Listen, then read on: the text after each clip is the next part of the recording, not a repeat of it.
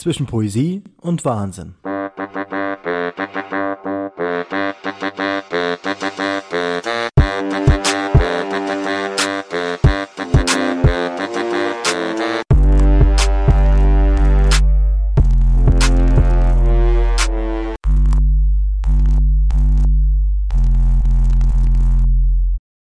Eine Prise Glauben. Ich denke laufen. Eine Prise Willen. Ich erzähle laufen. Ein Schub sei Erkenntnis. Mich kleidet laufen. Das ist mein Rezept. Dazu kommt ein bisschen Glück, eine kleine Fügung und der Respekt. Respekt vor mir selbst, vor dem, was ich tue, mir Vertrauen. Das ist die nötige Essenz. 100 Meilen im Lauf, 1000 Höhenmeter rauf. Der Antrieb, unser Urinstinkt. Zum Laufen nicht aufzugeben, nach Dingen streben, die andere nie verstehen, die uns stets bewegen. Schritt für Schritt, Lauf für Lauf. Über Evolution, Generationen hinaus. Voranzukommen, doch niemals anzukommen. Weiter, immer weiter. Ein Zustand der Dauer. Mit Willen, mit Kraft. Willpower. Hey, da bist du ja wieder. Zwischen Poesie und Wahnsinn heißt dieser Podcast und es ist schön, dass du wieder zuhörst. Es ist ja immer mit einem kleinen Wahnsinn verbunden, wenn man den Weg zur Verwirklichung antritt. Besonders, wenn es sich um eine leidenschaftliche Geschichte handelt. Genau wie die Geschichte von Chris Zehetleitner, dem Gründer von Willpower, gleichzeitig Ultraläufer. Hey Chris, sag mal, wieso läufst du eigentlich? Ja, frage ich mich in letzter Zeit auch öfter wieder neu, äh, einfach weil das Projekt, was ich vor der Nase habe, über das wir heute auch ein bisschen sprechen werden, äh, so groß ist, dass ich ja einfach nochmal bei der Reflexion zurückgeworfen wurde sozusagen. Ich habe aber angefangen zu laufen, weil ich meinen äh, großen Teil meines Lebens mit Musik verbracht habe, was auch sehr schön war und auch immer noch ist. Aber ähm, physische Aktivität hat eigentlich nie stattgefunden. Und als ich das dann 2013, ja 2013 war es, für mich entdeckt habe, habe ich gemerkt, dass mich das auf eine Art und Weise glücklich macht, äh, wie ich es aus der Musik so nicht kannte. Maximal mhm. vielleicht noch die halbe Stunde auf der Bühne, wenn man da rumgesprungen ist, aber um das zu haben, musste man auch viele Stunden im Tourbus sitzen, viele Stunden im Tonstudio, in irgendwelchen, auf irgendwelchen Couches rumhängen. Und ähm, ja, das hat mich einfach abgeholt, wie sonst wenige Dinge bisher in meinem Leben. Ja, und seitdem seitdem bin ich Läufer. Ach, krass. Ich, ich mag ja solche Geschichten auch immer wieder, vor allem auch, ähm, wenn ich ja total stolz darauf, äh, dass, dass, also dass, dass du in meinem äh, Podcast bist und dass ich dich hier auch begrüßen darf, weil ich äh, deine Geschichte dich, deine Geschichte deiner Firma äh, schon so lange verfolge und die mich auch äh, zum Laufen so krass animiert hat, ähm, dass das für mich heute so ein so ein schöner, so, so, ein kleiner Fan-Moment fast ist. das ist irgendwie voll kurios, ich weiß auch nicht. Ja, ähm, dann, dann nehme ich mal ein bisschen den Druck raus, indem ich das Lob zurückgebe. Also deine äh, Geschichte mit dem Podcast ist zwar ein bisschen kürzer als die von Willpower, aber ich habe die, hab, ich hab die auch von Anfang an verfolgt mhm. und äh, fand, dass du das von Anfang an super professionell gemacht hast und auch ein tolles, ja, ein tolles Themenfeld eben mhm. mit äh, Poesie und Laufsport und tolle Gäste bisher gehabt und genau, und ich habe das immer gern verfolgt und deswegen bin ich dann auch zwar jetzt etwas verspätet, aber diese Einladung sehr gerne nachgekommen. Freue mich, dass wir heute reden können. Ja, ich meine, dein, Pro also dein Projekt äh, ist natürlich da ganz groß, äh, was da über dir prangert und das ist hier der Western States Endurance Run. Genau. Äh, auf das du dich gerade vorbereitest. Also was heißt gerade eigentlich, seit wann bereitest du dich darauf vor? Ja, äh, das Training begonnen hat, äh, ja völlig unerwartet im November. Da hatte ich gerade eine Woche lang schon ein, ein klassisches äh, Straßenmarathon-Training begonnen, weil ich da meine Bestzeit mal korrigieren wollte. Und äh, dann kam völlig unerwartet eben diese, diese, dieses Verlosungsergebnis, mhm. über das ich gerne auch noch erzählen kann, wie das funktioniert, für alle, die es nicht wissen. Ja, auf jeden Fall. Äh, aber dann habe ich äh, meinem Coach kurz eine Nachricht geschrieben und gesagt, du pass auf, äh, wir müssen eine kleine Änderung vornehmen. Ich äh, werde keinen Straßenmarathon laufen, sondern ich habe ein 100-Meilen-Rennen jetzt vor der Nase. und äh, dann war er völlig cool und hat gesagt, ja, kein Problem, die Zeit reicht, ich mache dich fit. und das war im November, also ein bisschen mehr als ein halbes Jahr Jahr bereite ich mich jetzt schon vor auf den Western States. Ja, aber krass, ey. Ich meine, 100 Meilen, ne? Also, ich weiß ja nicht, vielleicht magst du mal kurz erklären, was so äh, der Western States Endurance Run ist, was das auch, also ich, das ist ja schon eine Gewicht, was Gewichtiges auch in dieser, äh, in dieser, ja, bei den Läufen im Allgemeinen. Ich glaube, mal gelesen zu haben, ich weiß nicht, Martin Grüning hieß, der hat irgendwie gesagt, äh, nach dem Western States kommt nichts mehr, oder? Also irgendwie so. Witzig, das. das. hat er mir persönlich äh, auch mal gesagt. Da hat er, genau, ja, was soll da noch kommen, war, glaube ich, ja, sein so. Kommentar. Also ich glaube, der Western States äh, bedeutet für jeden Ultraläufer so ein bisschen was anderes, aber jeder hat ihn auf den Schirm. Also jeder, der sich irgendwie mit dem ja, Ultra, Trail, Mountain Running Sport befasst, kennt diesen Lauf. Mhm. Und viele wünschen sich heimlich oder auch teilweise weniger heimlich, den irgendwann mal in ihrem Leben zu laufen. Und irgendwann mal zu laufen ist auch das Stichwort. Da kommen nämlich jedes Jahr äh, ungefähr 6000 Bewerber auf 300 Startplätze und dementsprechend schwer ist es dort reinzukommen. Die Veranstalter haben sich dann äh, schon vor, vor, langer Zeit dazu entschlossen, das Ganze über eine, eine Lotterie äh, zu lösen. Mhm. Und ähm, äh, das Prinzip ist denkbar einfach. Ähm, man äh, qualifiziert sich, meistens über einen anderen 100-Meilen-Lauf oder einen 100-Kilometer-Lauf. Da gibt es eine Liste, welche Rennen als Qualifier quasi zählen. Und mit dieser Qualifizierung kriegt man dann ein Los im Lostopf der nächsten Western States Lotterie. Okay.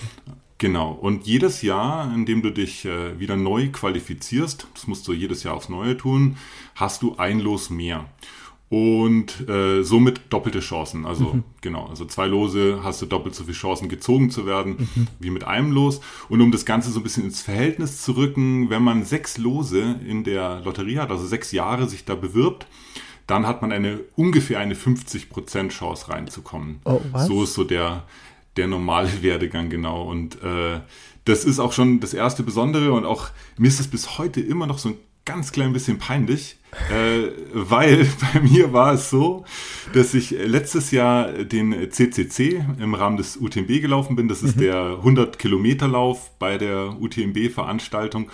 Äh, war übrigens auch mein erster 100 Kilometer Lauf und ein riesiges Projekt und äh, da war für mich eine total große Nummer und äh, mich da lange auch darauf äh, vorbereitet und naja, jedenfalls habe ich dann äh, das gemacht, was eigentlich jeder Ultraläufer macht, der dann mal irgendwie einen 100 Kilometer Lauf gefinisht hat, der auf dieser Qualifier-Liste steht, und das tut der CCC, mhm. habe ich halt einfach mal mein Los in den Lostopf beim Western States geworfen, in der Hoffnung, vielleicht in vier, fünf, sechs Jahren dann dort mal gezogen zu werden und dann meinen ersten 100-Meilen-Lauf zu laufen. Und äh, ja, wie der Zufall so will, ähm, war es so, dass ich mit nur einem einzigen losgezogen wurde. äh, das heißt, äh, das ist, wie man kann sich richtig vorstellen, wie eine Lostrommel, da sind diese ganzen Namenszettel drin und der eine hat halt 5, 6, 7, 8, 9 Zettel drin und ich hatte halt einen Zettel drin und wurde da gezogen und war entsprechend natürlich überrascht und überrumpelt.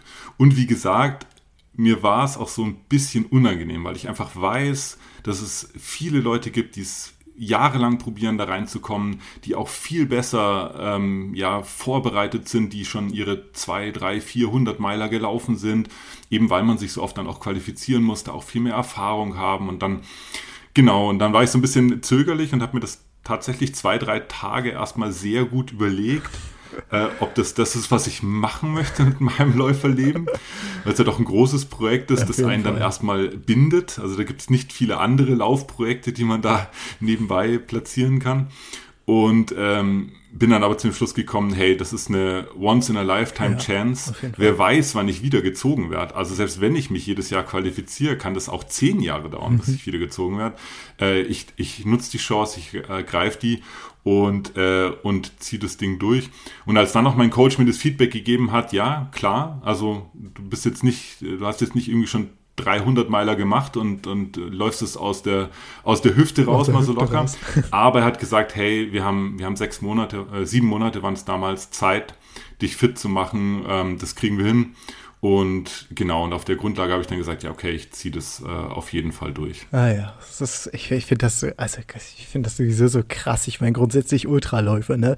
Alles, was ja, viele sagen ja immer, okay, was ab äh, nach dem Marathon kommt, ist alles schon Ultralauf, aber das ist ja bei den Leuten, die wirklich Ultraläufe laufen, ist das ja eher so, die, die spielen ja damit. Äh, und wenn man dann darüber hinaus ist, ich meine, du hast dann 50, dann hast du 63, was wir jetzt hier äh, in, vier, in vielen Ultraläufen haben, 73 Kilometer, aber 100 Kilometer ist schon heftig und dann 100 Meilen, also diese Stufe an sich da hoch, äh, ich weiß, das, das nimmt, gibt jetzt vielleicht immer noch mal ein bisschen Druck, wenn das immer mal jemand sagt, aber Ach ja. ja Also ich muss ganz ehrlich sagen, äh, äh, seit ich Ultras laufe, bin meinen ersten Ultra 2017 gelaufen. Ich habe das dann zwar nicht exklusiv verfolgt, weil es mich immer auch immer wieder auf die Straße und sogar zu Bahnenwettkämpfen zieht. Mhm. Das heißt, ich bin so meine vielleicht so zwei, drei Ultras pro Jahr gelaufen und auch nie, nie jetzt die ganz langen Kanten. Aber für mich war nie die Distanz irgendwie das, was mir Respekt eingeflößt mhm. hat.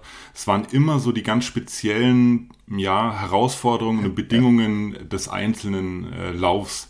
Weil wenn du mal unterwegs bist äh, und irgendwie das halbwegs rund läuft und du, keine Ahnung, deine Kohlenhydrate konsumierst und irgendwie genug trinkst und irgendwie gut drauf bist, ja, dann ist es auch egal, ob du 80 Kilometer, 100 oder 120 läufst. Das, ja, das rollt stimmt. dann halt so. Das stimmt. Genau. Aber die, die wirklich großen Herausforderungen, die liegen, die sind dann meistens sehr rennspezifisch. Ähm, und da hat so jedes, jedes Rennen schon so was in petto, wo ich dann auch selber so ein bisschen schluck und sage, wow, okay, also da bin ich mal gespannt, wie ich das meistern werde, dann, wenn es soweit ist. Ja, einfach so auf sich zukommen lassen. Ich meine, man, man muss ja viel in sich selbst vertrauen. Und äh, wenn man dann auch diese, äh, erstmal den Willen hat, ne, also grundsätzlich auch also den Willen im Kopf, die Disziplin dahinter und sowieso schon Erfahrung dabei hat, Support davon, äh, das ist sowieso noch eine Grundlage, aber ja. dann, dann schafft man eigentlich auch alles. Also dann bist du ja auch eigentlich jemand, das, das ja, zieht man genau. Wobei ich, ich von, von Haus aus äh, eher ein Läufer bin und es äußert sich in Ultras, glaube ich, noch mehr als jetzt in, in, in Straßen, auf, bei Straßenläufen, der solche Sachen sehr strukturiert angeht. Witzigerweise was, was auch schon als Musiker der Fall war, mhm. äh, wo andere äh, Gitarristen nachts schweißgebadet aufgewacht sind und Inspiration hatten und dann Gitarre gespielt haben bis in die frühen Morgenstunden, um das Jahrhundertriff äh, da irgendwie zu kreieren. Da habe ich mir, da habe ich mir äh, einen Termin eingetragen, Samstag äh, 16 Uhr, Songwriting, zwei Stunden, habe mich hingesetzt und habe dann eher wie so ein, wie so ein Handwerker äh, dann an einem Song gebastelt. äh, und war auch erst zufrieden, wenn der halt dann stand weitestgehend, also das Demo so fertig war. Und, ähm, und ähnlich ist es bei mir beim Laufen auch. Also ich ähm, bin auch gerade in der Vorbereitung schon immer sehr darauf fokussiert, zumindest die ähm, Herausforderungen, Eventualitäten, die ich antizipieren kann, mir die anzugucken. Also da schon genau hinzugucken und zu schauen, hm, wie, wie, wie, wie willst du das anpacken? Also mhm. ganz banal, das äh, einfachste Beispiel ist, wie lang ist das Rennen und wie viel musst du wohl an hauptsächlich Kohlenhydrate und Wasser zuführen, ähm, damit du nicht irgendwie nach Kilometer XY äh, umkippst oder halt mhm. stehen bleibst in mhm. dem Fall. Äh, und dann rechne ich mir das auch aus und dann teste ich das auch im Training, kriege ich dann diese, diese Kohlenhydrate auch rein, wird mir irgendwann schlecht. Das sind so, so, ich sag mal so, ja, so Versuchsreihen. Ja. Und da sind wir wieder bei dem, bei diesen rennspezifischen Herausforderungen, die ich vorhin angesprochen habe. Das mache ich halt je nach Rennen dann halt äh, auch auf dieses Rennen zugeschnitten. Und beim Western States ist es jetzt unabhängig davon, dass es einfach 100 Meilen sind, wo man eben, wie gesagt, auf Nutrition ähm, schon auch ein großes Augenmerk legen muss. Ja, auf jeden Fall. Die, ja, genau. Sind die großen Herausforderungen beim Western States eigentlich zwei Dinge, naja, sagen wir mal drei, aber eins betrifft mich nicht, sind zwei Dinge. äh, ich sage zuerst das, was mich nicht betrifft. Also das, mhm. was mich nicht betrifft, ist, dass es ein hochgradig kompetitives Rennen ist. Also die Weltelite dieses Sports kommt da jedes Jahr hin und macht Sachen, die man sich bis dahin hätte nicht vorstellen können. Wenn ein Jim Wormsley da irgendwie in 14 Stunden XY durch diesen Kurs durchprescht, da hält die Welt den Atem an, zumindest die Laufsportwelt. Äh, und dadurch, dass es so kompetitiv ist, äh, das führt natürlich automatisch dazu, dass Leute, die da ein konkretes Ziel haben, einfach überzocken. Mhm. Ganz, ganz banal, zu schnell loslaufen, zu lange, zu hart laufen, nicht merken, äh, dass es heute nicht der Tag ist. Und dann irgendwann nach Meile 50, 60, 70 einfach rausgehen müssen aus dem Rennen, weil es einfach zu, ja, zu, weil sie zu hart reingegangen ah, ja. sind. So. Mhm. Betrifft mich aber nicht, weil ich tatsächlich, ist mein erster 100-Meiler, ich habe da kein Zeitziel, ich habe da nichts anderes vor, als das Ding in den 30 Stunden zu finishen. 30 Stunden ist die die Cut-off-Zeit, die für alle Läufer gilt. Okay. Äh, nur wenn du es unter 30 Stunden schaffst, dann bist du sozusagen Official Finisher. Ach ja. Und das ist dann mein einziges Ziel. Das heißt, dieses Kompetitive äh, fällt bei mir weg. Ich werde wahrscheinlich äh, äh irgendwie mich mit, glaube zwei anderen Deutschen um den schnellsten Deutschen äh, da irgendwie battlen, aber das ist, äh, das ist Larifari, also das ist echt nur so ein Side-Joke sozusagen. Ähm, genau, und die anderen beiden Herausforderungen, die betreffen mich schon. Das ist zum einen äh, die viel zitierte große Hitze, die mhm. in dem Rennen eine Rolle spielt oder eigentlich die entscheidende Rolle spielt.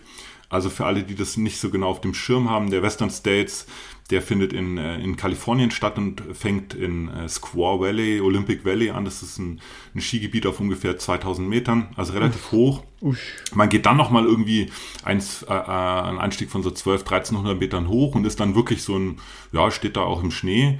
Äh, aber ab da ist es so, dass das ganze Rennen äh, ähm, ja, sich immer wieder durch so einen Canyon durchschlängelt und in diesem Canyon kann es halt bis zu 40 Grad heiß werden. Wow. Und darüber hinaus. Also das sind Temperaturen, die man jetzt auch im Training selten so reproduzieren kann. Ähm, und für jeden, der das mal irgendwie entweder am eigenen Leib gespürt hat, man ultra in der Hitze gelaufen ist oder das auch äh, gelesen hat. Hitze macht ganz viel mit deinem Körper ähm, die, ja, äh, genau, die physiologischen Einschränkungen, die damit einhergehen, die sind, äh, wenn man es nicht gut managt, immens. Also selbst wenn man noch äh, schwitzt, wird das, äh, das Blut immer weniger, was dazu führt, dass das Herz höher schlägt, was zu einer größeren Anstrengung führt. Mhm. und die zwei Faktoren entweder zu dehydrieren, also insgesamt zu wenig äh, Flüssigkeit im Körper zu haben, oder äh, zu überhitzen. Das bedeutet, dass deine Körpertemperatur mehr als zwei Grad von dem Normalwert abweicht, sind äh, unumwerfliche DNF Did Not Finish Gründe. Yes, yes, yes. Genau. Das also wir haben den kompetitiven Aspekt, wir haben die Hitze, das sind so die äh, ersten zwei. Und der dritte Faktor, der ist eigentlich recht interessant. Äh, und zwar habe ich ja gerade gesagt, dass das Rennen relativ hoch anfängt, also mal so auf 2,5, 2,6, 2,7. Mhm. Und ab da geht's aber immer, also geht's die ganze Zeit bergab. Also es geht, man stellt sich das jetzt so vor, als würde es die ganze Zeit bergauf. Nee, es war falsch gesagt. Also es geht auch bergauf. Um genau zu sein, geht es 5500 Höhenmeter hoch. Das ist ein bisschen, so, also ein kleines bisschen. Ja, genau, aber eigentlich nicht so krass viel. Also okay. zum Vergleich, der CCC ist so ein, so ein normaler europäischer äh, 100 Kilometer Ultralauf. Äh, der hat 6000 Meter Anstieg auf 100 Kilometer und jetzt sind es 160 Kilometer und du hast nur in Anführungszeichen 5500, was mhm. natürlich die Anstiege viel mehr verteilt. Mhm. Also beim CCC stehst du im Berg äh, und hast da oder schaust dir das Profil an und hast da einfach fünf Spitzen drin und weißt, okay, das sind fünfmal Anstiege zwischen, der erste ist glaube ich 1400 Meter am Stück äh, und 900 Metern. Äh, und die musst du halt einfach bewältigen und dann hast du deine Höhenmeter in den Beinen und dann ist das Rennen noch rum. Und beim Western States ist es so, da gibt es einen großen Anstieg am Anfang und danach äh, geht es immer mal wieder 200, 300 Höhenmeter hoch und wieder mhm. runter, dann mal 500 Höhenmeter hoch und wieder runter und so weiter und so fort. Aber worauf ich raus will ist, äh, 5500 Höhenmeter hoch, äh, aber 7000 Höhenmeter runter. Ja. Das heißt, in der Summe läufst du mehr bergab als bergauf. Okay. Und klingt erstmal so, ja, bergablaufen ist ja eh meistens. Ist ja easy. Ist, ist, ja easy, genau. Einfach rollen lassen wird schon. Äh, stimmt ein Stück weit auch, aber eben nicht für alle Läufer, weil viele Läufer beim Bergablaufen größere Probleme haben als in den, als in den Anstiegen. Ja. Da machen, macht irgendwann die Oberschenkelmuskulatur zu und wenn, wenn du da am Limit bist, dann kannst du den Berg nur noch, gibt es auch schöne Bilder von, da kannst du den eigentlich nur noch rückwärts runterlaufen, weil du mhm. einfach diesen Hügel nicht mehr runterkommst. Mhm. Und ähm, das vergessen viele im Training einzubauen, äh, eben auch lange, harte Downhills üben und vielleicht mal, das habe ich jetzt am Wochenende zum Beispiel gemacht, vielleicht auch mal ein Downhill mehr, als man hochgelaufen ist. Mhm. Hat sich bei mir jetzt zufällig gegeben am Wochenende, aber äh, man kann durchaus mal mit der Bahn hochfahren, äh, runterlaufen und dann nochmal hochlaufen, nochmal runterlaufen, mhm. um eben dieses Missverhältnis zwischen Anstieg und, ähm, und Abstieg hinzukriegen. Ja. Genau, das sind die drei Faktoren. Äh, große Hitze, Downhill-Kurs und hochgradig kompetitives Rennen. Und dazu kommen noch die, ich sag mal, die normalen Herausforderungen, die so ein 100-Meilen-Lauf einfach mit sich bringt. Vielleicht die Distanz. Zum Beispiel. aber, ja, aber es ist der, der, absolute Wahnsinn. Ich ist, wenn man, alleine wenn man das mal, wenn man das mal direkt hört, ich meine, bin, ich bin halt auch so ein pro Langzeitläufer, der halt auch immer im Sommer die absoluten Probleme hat, sobald mal die Hitze rauskommt. Äh, der Herzschlag geht nach oben und auch grundsätzlich über die, also Wärme ist immer hart für mich, also für mich persönlich, mit so ja. extremen Wetter fühle ich. Mir dann vorstelle, dass man das, äh, äh, da ist ja auch nicht viel Schutz, ne? Also wenn du da unterwegs nee. bist in dem Canyon, du hast ja die ganze Zeit nur die Sonne dann von oben. Ja, also wenn genau. Sonne da ist. Ja, also bei mir ist es auch so, ich bin eigentlich recht hitzefühlig, will, habe mich aber entschlossen vor, ja, schon vor, vor längerer Zeit, ähm, das jetzt nicht als, als äh, Schwäche zu mhm. betrachten, mhm. sondern einfach was dagegen zu tun. Und deswegen ja. habe ich relativ früh mit Heat-Training angefangen und habe mich halt einfach immer, wenn die Sonne irgendwie da war, schon im Mai, als die das erste Mal rauskam, habe ich mich sozusagen gefreut, dass ich jetzt eine Chance habe, meine Hitzeresistenz so ein bisschen zu schulen ah, ja. und nehme das sozusagen als, äh, ja, als Herausforderung an.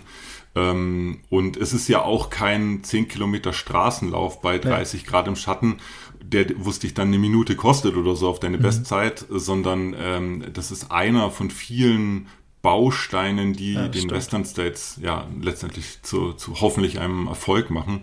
Und äh, was man auch nicht vergessen darf, ist, also 100 Meilen sind ja lang. Man startet morgens um fünf, äh, aber man läuft, wenn man nicht Jim Wormsley heißt, auch ganz sicher in eine Nacht rein und die meisten laufen auch durch eine Nacht durch und kommen dann am nächsten Morgen, am nächsten Vormittag, Mittag dann eben äh, im Ziel an. Was heißt, dass es auch so. einfach irgendwann wieder kühler wird. Ja, aber äh, ist das dann auch genau das Gegenteil? Also wird es dann extrem kühler oder äh, jetzt Sommer nachts cool? Zum Glück nicht. Äh, also okay. es wird, wird schon spürbar kühler, aber man landet dann so bei 12 bis 15 Grad, manchmal auch 20 Grad okay. in der Nacht ähm, weil man vor allen Dingen aus diesem, aus diesem Canyon auch raus ist. Also mhm. der, der Kurs flacht dann hinten raus noch mehr aus, genau. Und dann ist es so ein, ja, äh, in Deutschland würde man wahrscheinlich Landschaftslauf sagen. Sage ich jetzt, ohne jemals da gewesen zu sein. Auch da gibt es sicherlich noch Herausforderungen in den letzten 10, 20 Meilen. Aber ähm, äh, da ist dann nicht mehr, ist dann nicht mehr diese Canyon-Situation. Und da kann man mit halbwegs normalen Temperaturen dann rechnen. Ja, das, das ist schon, Mei, krass. Ich, allein diese, diese Vorstellung schon, so dieses, ja, obwohl, ich glaube, es ist, ist eine große Euphorie, die da dahinter steht und äh, du hast dich jetzt lange genug darauf vorbereitet. Du hast, glaube ich, auch nicht wirklich äh, jetzt, also eine Angst hast du nicht, oder? Hast du irgendeine Angst, Bedenken? Also Angst habe ich nie, das ist ganz gut. Okay. Ähm, weil das finde ich gehört in der könnte soll in der Freizeit passt Angst nicht rein. Also ja, ja. das äh, ich mag in meiner Freizeit nichts tun, was mir Angst macht. Ja, Aber und da bin ich auch ganz ehrlich, ähm, der Respekt insbesondere jetzt vor diesem Projekt ist schon so groß, dass ich nicht immer ähm, ja voller Vorfreude auf der Couch sitze und es kaum erwarten kann, sondern äh, die, die letzten sieben Monate waren schon phasenweise auch stark geprägt von Selbstzweifel und, mhm. äh, und auch eher negativen Gedanken. Das will mhm. ich nicht von der, von der Hand weisen. Ah, das kann ich mir vorstellen. Fliegst du alleine? Nein, äh, genau. Ich habe das total große Glück, dass ich eine, eine wirklich große und total super Crew dabei habe. Oh, cool. Das, das hat sich so ergeben. Ähm, das, äh, das sind enge Freunde von mir, die äh, erstens das cool fanden, äh, da beim Western States mal dabei zu sein, sozusagen die Chance zu ergreifen, dass in Anführungszeichen einer von uns da gelost wurde. Ja, ja. Also auch Leute aus dem Willpower Umfeld sind das. Mhm. Und äh, aber gleichzeitig auch einfach Zeit hatten und Bock auf Urlaub und das ist total schön in der Gegend. Und jetzt hat sich noch ergeben, auch noch das eine Woche vor den Western States äh, ein anderes Rennen stattfindet, das sogenannte Broken Arrow Sky Race, auch gar nicht zu unbekannt ein 50 Kilometer Rennen und ein 25 Kilometer Rennen. Und da nehmen die meisten einfach dran teil und haben Ach, sozusagen geil. dann, genau, haben ihr eigenes kleines Rennerlebnis dann äh, in den USA. Was für mich total cool ist, weil es dann so ein bisschen den Druck und den Fokus ja, genau. jetzt von meinem großen Lauf dann nimmt, weil alle schon was Cooles erlebt haben. Haben alle was mit, auch was davon, nicht nur, nicht nur dich, sondern auch alle etwas von einem Erlebnis, was die dann selber mitgemacht haben. Ja, genau. Äh, genau. Das ist das cool. Ist sehr schön. Genau. Sehr geile Verbindung. Ey, das finde ich, ja. das finde ich ja richtig geil. Vor allen Dingen hast du dann, du hast den Support da, du hast äh, deinen Willen dabei, das ist, du, du hast äh, die Vorbereitung dabei. Auch wenn du in der Vorbereitung selber, glaube ich, äh, du hast ja auch Covid gehabt, ne? Also ich hatte äh, Corona ein bisschen rausgehauen. Ja, genau. Also leider in der, äh, was heißt leider? Es passiert so, wie es passiert. Mhm. Äh, und man kann es auch positiv bewerten. Das war vor ähm, sechs Wochen ist es jetzt her so ein bisschen in der heißen Phase, man, je näher man an so ein Rennen hinkommt, desto more race-specific trainiert man. Also man versucht immer mehr mhm. die Begebenheiten des eigentlichen Rennens zum, ja, nachzustellen. Und da wäre einfach ein ganz wichtiges Event gewesen, nämlich das einzige Vorbereitungsrennen, was ich geplant hatte. Das wäre der Madeira Ultra Trail gewesen, die 80 Kilometer. Mhm. Und ähm, das fiel eben genau in diese Covid-Phase rein. Also zwei Tage vor Abflug hatte ich diesen positiven Test und mhm. hatte jetzt in der gesamten Vorbereitung kein Rennen, das länger als äh, 50 Kilometer war. Oh. Ähm, ist laut Coach ist es eher so eine Kopfsache. Ähm, mhm. Klar, ist schon gut, wenn man, wenn man äh, ähm, ja, wenn man auch mal länger auf dem Bein war, aber ein Back-to-Back-Wochenende mit, ähm, ich sag mal, 40 Kilometer Lauf und zwei Halbmarathons ist auch super Training für solche langen Kanten. Ähm, aber für den Kopf wäre es natürlich schon gut gewesen zu wissen, hey, ich kann da locker mal irgendwie 15, 16 Stunden äh, mich da fortbewegen, ohne komplett auseinanderzubrechen. Ja, klar. Hab, hab, mir aber rückwirkend dann gesagt, na ja, dein CCC ist äh, nicht so lange her und da war ich nicht gerade zügig unterwegs, da war ich 20 Stunden auf dem Bein äh, und bin auch nicht in der Mitte auseinandergebrochen und äh, äh und hat ja, also das die Zeichen so jetzt rein von der physischen Fitness zeigen schon, dass ich das dass ich das hinkriegen müsste, okay. Okay. wenn man halt eben den die rennspezifischen Herausforderungen auch ganz gut managt und nichts völlig Unerwartetes passiert. Wobei Ultras ja deswegen so spannend sind, weil immer irgendwas völlig Unerwartetes passiert. und da freue ich mich schon drauf, dann da auch solche Sachen äh, zu managen. Aber ja, genau, also Covid hat mich rausgekegelt. Ich war ja. eine Woche akut krank. Und daran haben sich nochmal vier Wochen angeschlossen, wo ich einen ähm, massiv erhöhten Puls hatte, weil ich mhm. Sport gemacht habe. Es hat sich zwar okay angefühlt, das Laufen, also eigentlich ganz normal, aber ich war, egal was ich gemacht habe, 15 bis 20 Schläge, Pulsschläge über dem Bereich, wo ich normal hätte sein müssen bei okay. dieser Art von Einheit. War sogar völlig egal, ob das ein ganz entspannter äh, Recovery-Run war, da war ich 20 drüber, äh, oder ob das mal eine Einheit war, wo ich mich mehr angestrengt habe. Das war völlig unverändert. Und die ersten zwei, drei Wochen nach Covid ähm, war ich immer bis mittags fit. Und dann ab, ja, ab frühem Nachmittag bis abends habe ich total abgebaut und äh, hatte so, ja, so typische so Fatigues-Symptome und habe auch echt mental da gar nichts auf die Kette gekriegt. Das war auch so ein bisschen äh, nebelig im Kopf. Ja, klar. Und genau, und verunsichert einen natürlich, weil man ja nicht weiß, wie lange das noch dauert und wann ja, man genau. wieder richtig trainieren kann. Genau, aber ich muss ganz ehrlich sagen, also das betrifft so viele Läufer und so viele hat es auch viel härter getroffen als mich, ja. dass ich da gar nicht irgendwie, irgendwie rumheulen will, weil ich in diesen vier Wochen, wo ich so ein bisschen oder insgesamt fünf Wochen, wo ich so ein bisschen ausgehebelt war, ich konnte ja laufen. Also ich war ja auf den Beinen, habe dann vielleicht jetzt nicht die großen Umfänge gemacht und das war auch nicht so strukturiert und da waren auch keine harten Einheiten dabei, aber ich konnte halt laufen. Und was ich von anderen Leuten gehört habe, die lagen halt wirklich nur auf der Couch oder im genau, Bett. genau. Die haben gar nichts auf die Kette gekriegt. Ja, und, äh, und deswegen will ich mich da überhaupt nicht beschweren. Äh, und jetzt seit einer Woche, beziehungsweise seit zwei Wochen ist auch ähm, alles komplett wieder weg äh, und ich bin wieder hoffentlich so wie ich vor der Covid-Erkrankung äh, letztendlich war. Vollkommen einsatzfähig. Ja, ich hoffe Genau, so richtig messen, so richtig messen kann ich es immer nicht. Ich habe da so meine Referenzwerte, die sind aber alle bei, die beziehen sich so auf Straßenläufe. Also wenn ich jetzt irgendwie einen Test 10 Kilometer Lauf machen würde oder einen Tempo-Dauerlauf oder so, so, so Sachen, die ich schon zigmal gemacht habe, dann könnte ich dir quasi auf den Pulsschlag genau sagen, wie fit ich gerade bin. Mhm. Aber das ist überhaupt nicht Bestandteil des Trainings, das ich jetzt hinter mir habe. Deswegen wäre das jetzt so ein bisschen verzerrt und ja, genau. Ich turne da halt einfach die meiste Zeit im Berg rum, wo es sich eh alles ein bisschen verwischt mit diesen Daten. Äh, und mein Coach, äh, äh, wir trainieren auch nicht nach, ähm, nach Puls, sondern nach dieser RPE-Skala, also mhm. die empfundene Anstrengung auf einer Skala von 1 bis 10. Mhm. Und da, das ist einfach total flexibel dann auch äh, wo es dann auch jetzt egal wäre, wenn jetzt doch noch vielleicht ein klein bisschen Leistungseinbuße wegen Covid da ist. Meine Güte, ist dann halt so. Aber was meinst du mit empfundene? Also ich, ich bin da nicht so ganz äh, in dem Thema an sich drin. Empfundene meinst nach deiner Empfindung, wie du sagst, okay, das hat sich gut angefühlt oder hat sich schlecht angefühlt? Also ja, so also genau, was du beschreibst, gibt's auch. Das, äh, das äh, gebe ich meinem Coach auch als Feedback. Da schreibe ich einfach nur so, das sind so Smileys. Ja, ja. Äh, das ist eher so, genau, das ist eher so, hat mir das Laufen mit Spaß gemacht, ähm, mhm. hat mich voll abgenervt. Das ist so eine Smiley von ganz Smiley bis ganz, äh, weiß nicht, ob der traurig ist oder wütend oder enttäuscht, keine Ahnung. ja, ich glaube. Das ist so das generelle Feedback. Schaut mein Coach auch drauf, wenn man jetzt drei Tage hintereinander so ein Negativ-Smiley postet, dann verschreibt er einem einen Ruhetag zum Beispiel.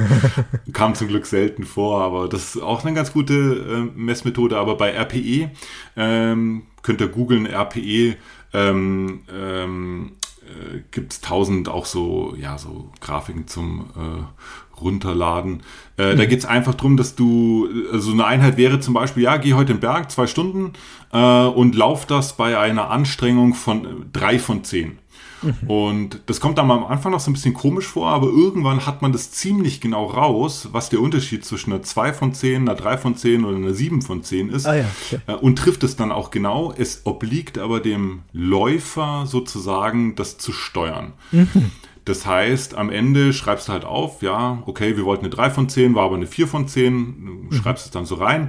Äh, da gibt es keine Hard Facts sozusagen dazu, wie okay. Puls oder dergleichen, sondern es ist das reine, äh, die reine empfundene Anstrengung beim Laufen. Ah ja. Genau. Und das machen immer mehr Coaches, weil einfach so Mess, Messgrößen wie, wie Puls oder auch Watt, was es ja teilweise gibt, einfach sehr ungenau sein können, weil wir Menschen halt nach wie vor zum Glück keine Roboter oder Maschinen genau, sind, sondern genau, halt genau. Menschen. Mhm. Und äh, aus zig Gründen kann ein äh, Lauf, der an einem Tag eine 3 von 10 ist, am anderen Tag sich anfühlen wie eine 5 von 10. Mhm. Und was du willst, es sei denn, du trainierst jetzt auf eine ganz bestimmte Marathonzeit oder so, dann ist es was anderes. Da willst du eine ganz bestimmte Pace und die sollte bei einem ganz bestimmten Pulswert stattfinden.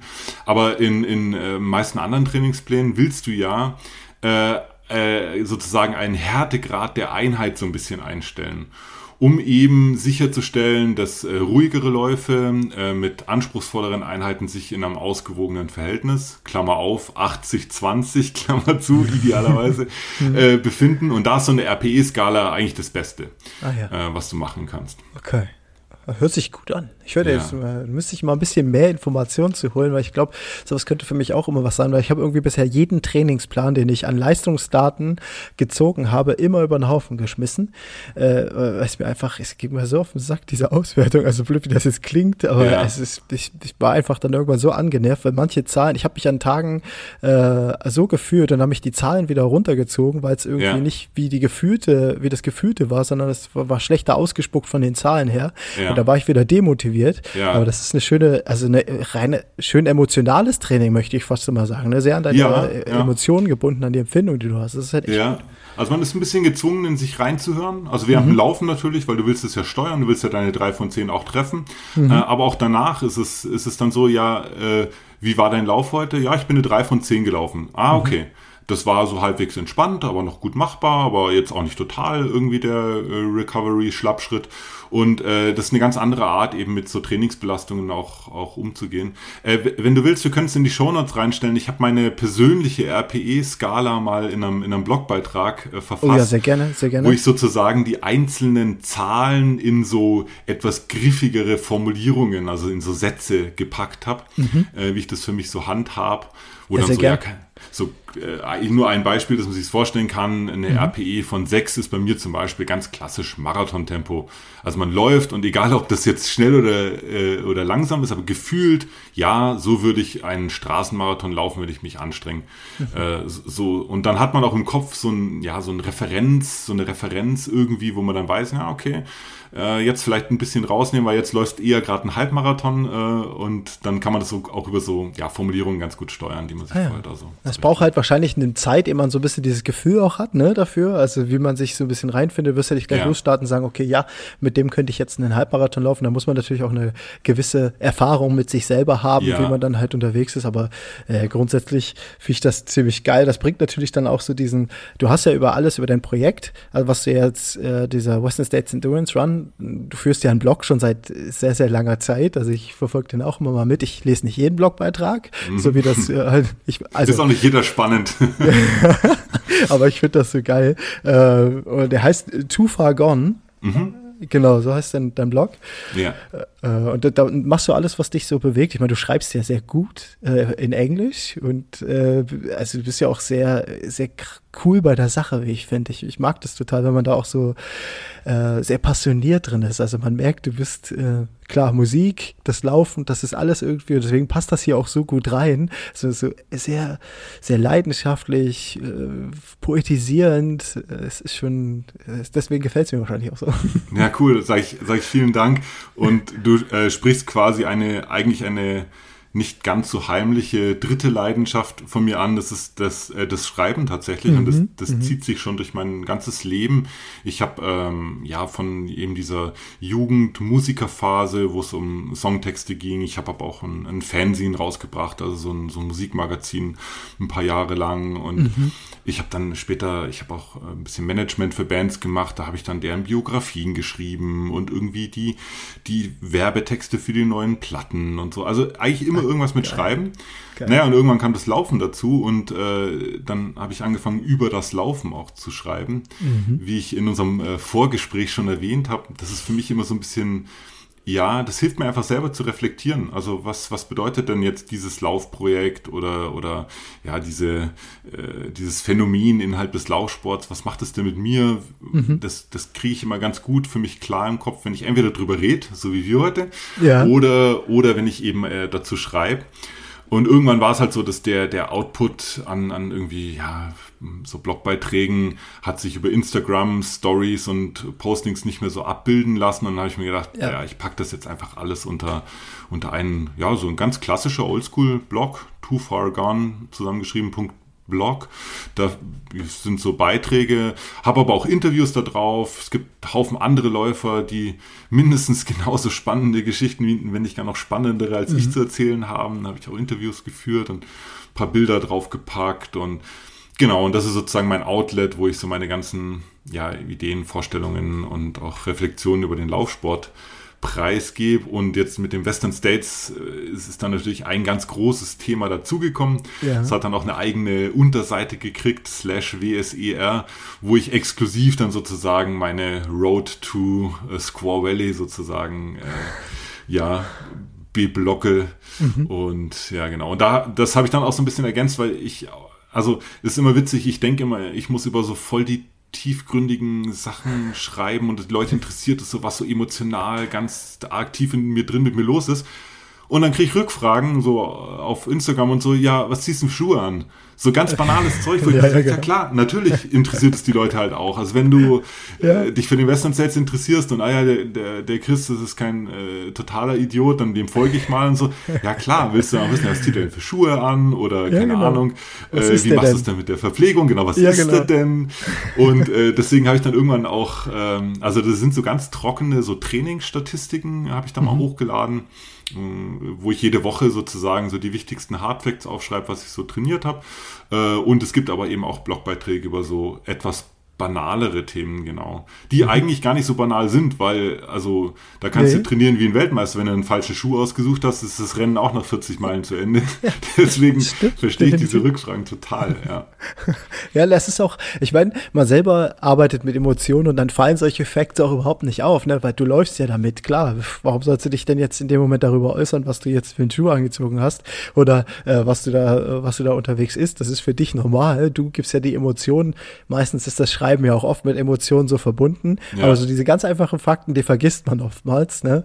Man beschreibt so sein inneres Ich oder was man darüber denkt. Äh, aber den Rest so, ja, den beschreibt man halt nicht. Und besonders, besonders auffällig war es tatsächlich äh, bei dieser Covid-Erkrankung. da wollte ich zuerst gar nicht drüber schreiben, weil halt so, ja, Pech gehabt, ist halt eine Pandemie, jeder kriegt ja, genau. oder fast jeder kriegt es halt irgendwie. Aber als ich mich dann doch dazu geäußert habe, war das, war das krass, was da an Feedback kam ähm, von anderen Läufern auch, äh, die entweder gerade das überstanden hatten oder gerade am Anfang waren oder mittendrin.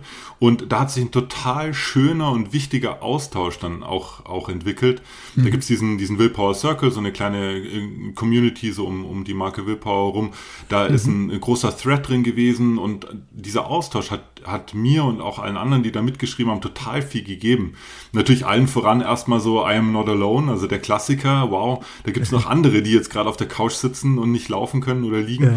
Ja. Äh, aber auch wirklich äh, Fakten. Ja, hey, mach doch mal eine sportmedizinische Untersuchung. Äh, keine Ahnung, wenn dein Herzultraschall in Ordnung ist, dann kannst du eigentlich wieder trainieren anfangen. Also so ganz praktische Tipps auch. Mhm. Und das hat sich eben über diesen Dialog von, ähm, ja, bezüglich Covid-Erkrankung für Läufer dann so ergeben. Und ja, genau, und das, äh, da war ich total dankbar, dass ich so eigentlich so ein normales Thema äh, ein nicht, äh, doch eigentlich auch emotionales Thema da irgendwie geteilt habe. Ja. Ja, finde ich also mega, mega gut. Ich, ich, mag auch so diesen, also diesen Austausch ja grundsätzlich, äh, den man dann hat, ob das äh, Input ist, den du bekommst, zum, zu, um dich zu verbessern, oder aber auch das Feedback selber, das du bekommst. Und es ist immer cool, wenn man dann Leute äh, ja trifft, findet, die da mit bei dir sind und die dich dann halt quasi auch bestärken in dem, was du gerade so fühlst und allem. Und das, ja, eine gute Sache. Sehr, sehr ja. gut. Ja. Ja, aber voll, äh, also ich meine, das sind so viele, es sind so viele Dinge auch mit dabei, äh, was, was dann auch immer die Verbindung von mir zu dir aufgebaut hat, über die, über die Jahre hinweg, weil ich fast schon sagen, es ist ja so ein, äh, ich, äh, du, du selber bist jetzt schon seit ein paar Jahren Bestandteil meines Läuferdaseins, ohne es proaktiv gewesen zu sein. Äh, sei das ähm, die Verbindung, die du auch rein musikalisch sowieso hast. Also du warst mal oder bist, ich weiß nicht genau, warst, glaube ich, in einer Gitarrist und Sänger in einer Hardcore-Punk-Band. Ich bin mir gerade nicht so 100% ja, sicher. Ja, in, in, in, einigen, ja, genau. In einigen. Also Sänger ist schon lange her, aber Gitarrist hauptsächlich ja. so die letzten 20 Jahre, genau. Ja. Ja, also du hattest nämlich mal auf Instagram so ein altes Bild aus einer sehr geilen, äh, also geilen Szenerie, äh, kurz angebundene Bühne, der Vorraum, es waren nicht ganz so viele, äh, also die, die, die Bühne war eine kleine Bühne und davor haben ganz viele äh, in, einem guten, in einer guten, mit einer guten Emotion getanzt, möchte man fast sagen, Pogo getanzt oder was auch immer. Äh, und da dachte ich mir, Mensch, das muss doch irgendwie, also das, das sieht mir jetzt nicht aus wie ein Schlagerkonzert. Äh, oder Schlager habe ich noch nicht gespielt. das kommt mir so kann ja noch kommen, ja genau. Ja, genau. Es kann alles kommen. Dich ja. aus.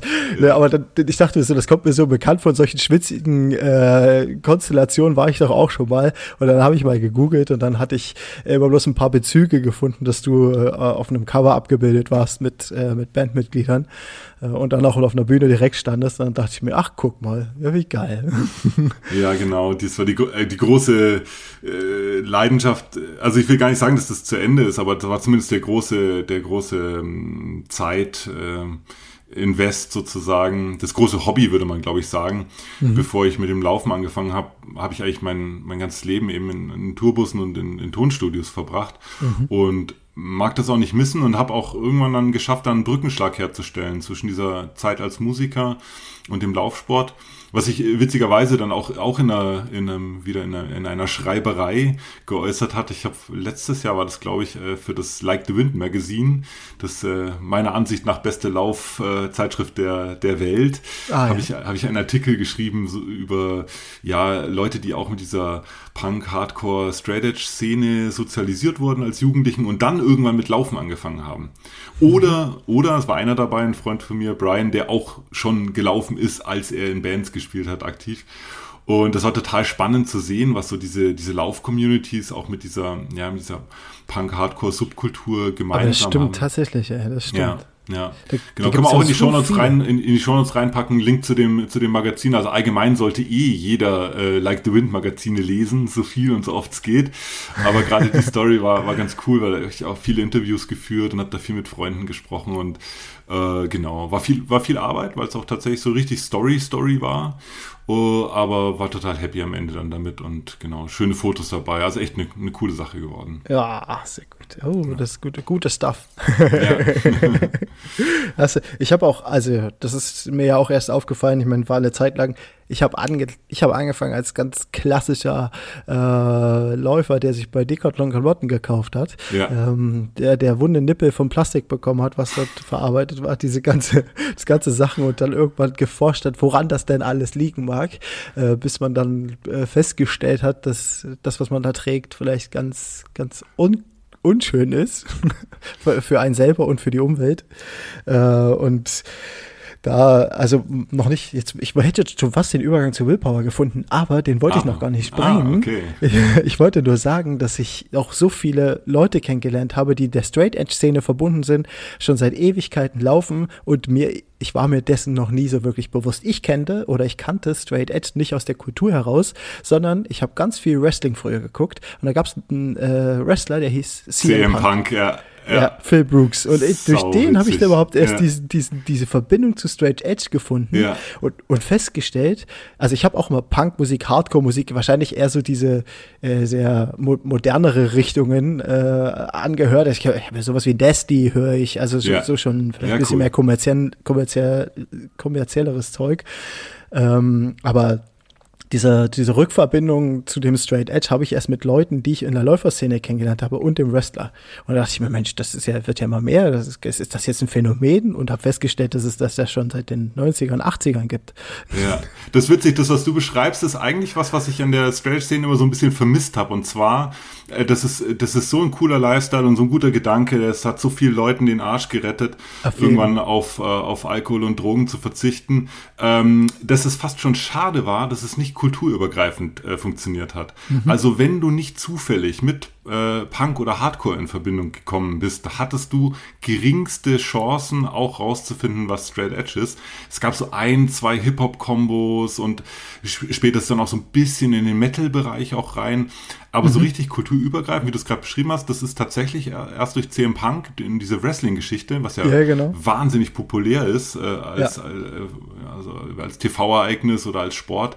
Ja. Und ähm, genau, und durch den Laufsport weiß ich nicht, ob es die Leute so direkt wahrnehmen, aber ähm, das finde ich spannend, weil ich immer wieder, ich spreche immer wieder mit Leuten, die eigentlich genau den Lifestyle halt auch, auch, auch leben aber sich halt nicht so nennen wollen oder sich manchmal auch nicht trauen, so zu nennen, so ja, aber ich weiß ja gar nicht äh, irgendwie, wie die erste Black Flag Platte hieß oder keine Ahnung, wer bei meiner Thread mitgespielt hat und deswegen äh, darf ich mich ja gar nicht Stradish nennen und das fand ich immer albern. Also es ist eine gute Idee, es ist ein cooler Lifestyle, es ist ein cooles, cooles, cooler Lebensentwurf äh, und der sollte jedem offen sein, der, ähm, ja, der das irgendwie verfolgt.